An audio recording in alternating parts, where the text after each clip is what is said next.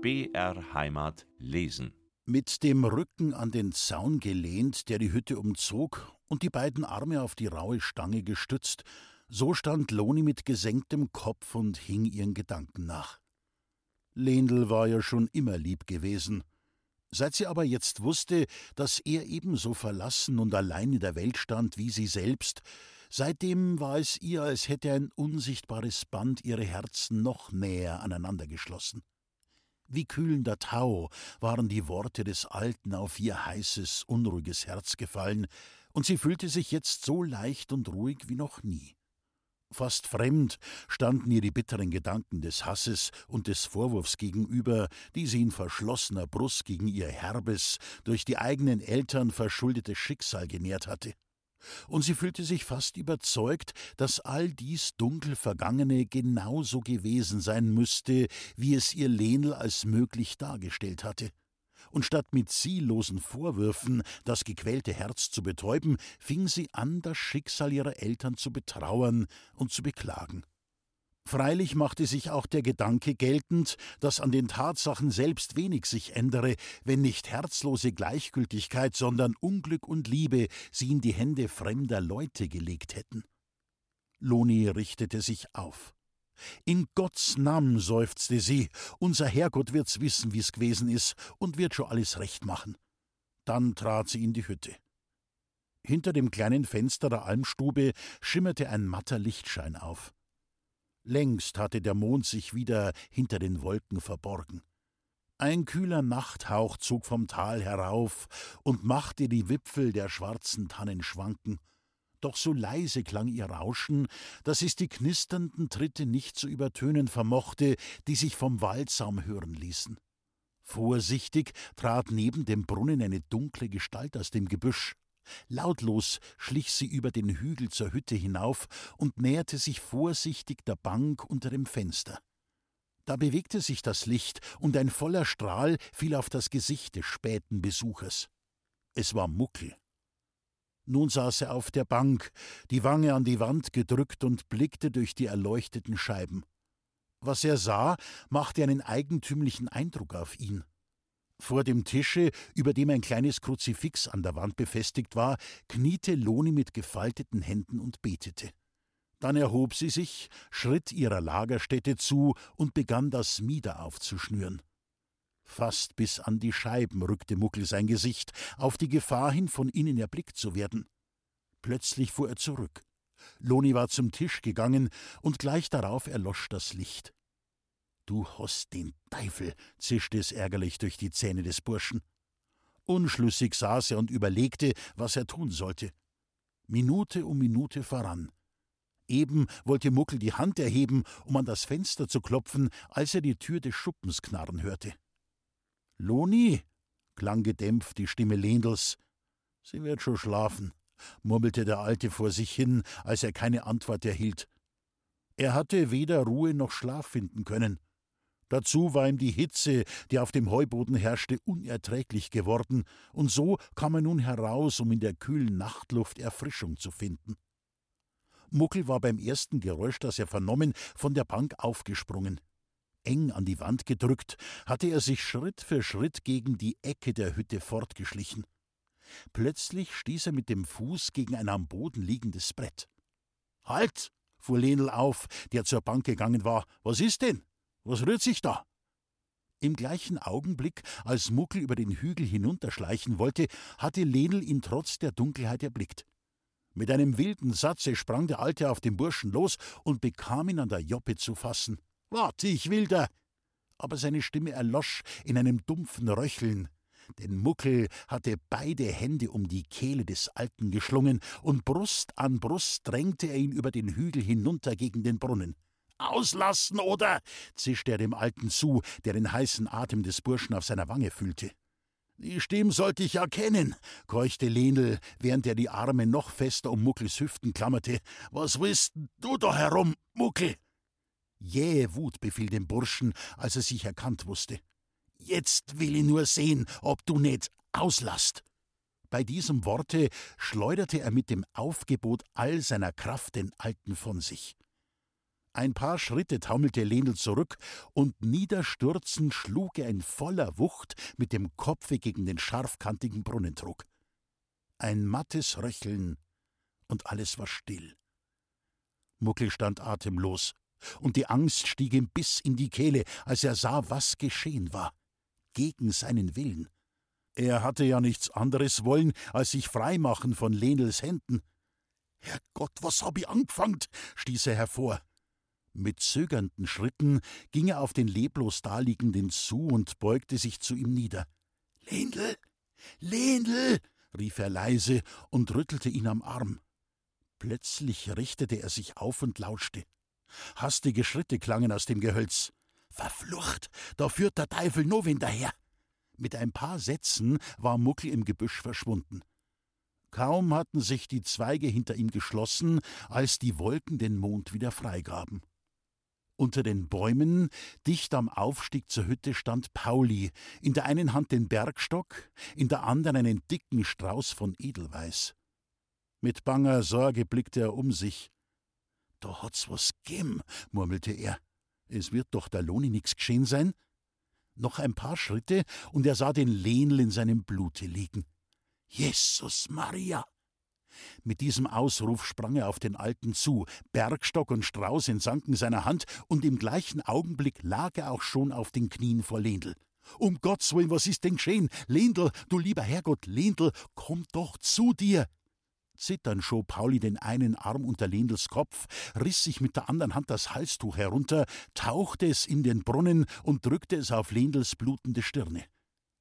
Ein tiefer, stockender Seufzer machte die Lippen des Alten zittern. Seine Hand erhob sich und griff nach der Brust.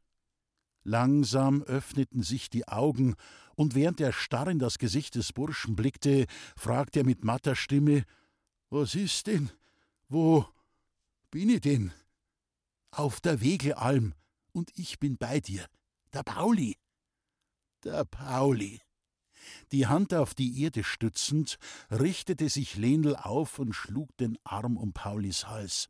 Und du kommst heut noch darauf? Da hat unser Herrgott ein Wunder gewirkt. So ein Wunder bringt Lieb auch noch fertig. Da braucht man grad keinen Herrgott. Aber red, was ist denn mit dir? Du bist ja voller Blut. Pauli stützte den Alten und ließ ihn neben dem Brunnen auf die Holzbank nieder. Um Gottes Willen, ganz voller Blut bist. Macht nix, macht nix, flüsterte Lenel mit matter Stimme, wenn's gleich der letzte Tropfen wär. Ich sag nur dem Himmel vergelt's gut, dass ich am Platz gewesen bin. Die Madel war schlecht vermeint. Wieso? fuhr Pauli auf, der das blutgetränkte Tuch in den Brunnen tauchte. Der Muckel war da. Ich hab'n recht wohl kennt. Und was er wollen hat, das wirst du dir denken können. Aber was ich heut von dem Madel abgewendet hab, das kann ja morgen zustoßen. Wer weiß, ob ich die Nacht noch überleb. Die Angst druckt mir fast das Herz ab. Zitternd klammerte sich Lenlam Pauli, der ihm das feuchte Tuch um die Stirne gebunden hatte. Pauli, ich kenn dich als den, der an der Loni hängt mit Leib und See. Wer weiß, was mit mir geschicht. Nachher steht das arme Madel allein auf der Welt. Bei allem, was dir heilig sein kann. Und in einem Fieber von Angst schlang Lenel beide Arme um Paulis Hals. Ich bitt dich, sei du ein Schutz und eine Hilf für mein armes Kind. Starr blickte Pauli in Lenels weit geöffnete Augen. Dein Kind? Jesus Maria! Stöhnend sank der Alte auf die Bank zurück und barg das Gesicht in seinen Händen. Meine Angst und Sorg hat verraten, was ich so lange schwere Jahre verschwiegen mit mir rumgetragen hab. Ja, Pauli, Loni ist mein Kind. Trag sie nicht nach, dass sie mich zum Vater hat, versprich's mir. Alles, alles, was du willst, fiel Pauli beschwichtigend ein, sei nur jetzt grad staat. Schau, Sreen könnt er leicht schon. Setz die da her aufs Bankel, ich weg der Waldloni. Na, na, fuhr Lenl auf, tu es nicht. Sie kann dir schrecken, wann's mich so sehnt hätt. Wie's meinst, dass besser is. Probier mir's. Vielleicht komm wir runter. Das Beste ist, du lasst mich da sitzen, bettelte der Alte. Wenn ich fortging, ich könnt's ja doch nicht sein vor lauter Angst um das Madel. Na, Lenel, das geht nicht, erwiderte Pauli ernst. Jetzt folgst mir und gehst mit mir nunter in Tolzerhütten. Dort breite ich dich recht gut ein. Und wenn du dich erholt hast, geh ich wieder rauf, dass du dich nicht sorgen musst. Und setz mir halt daher, bis Tag wird.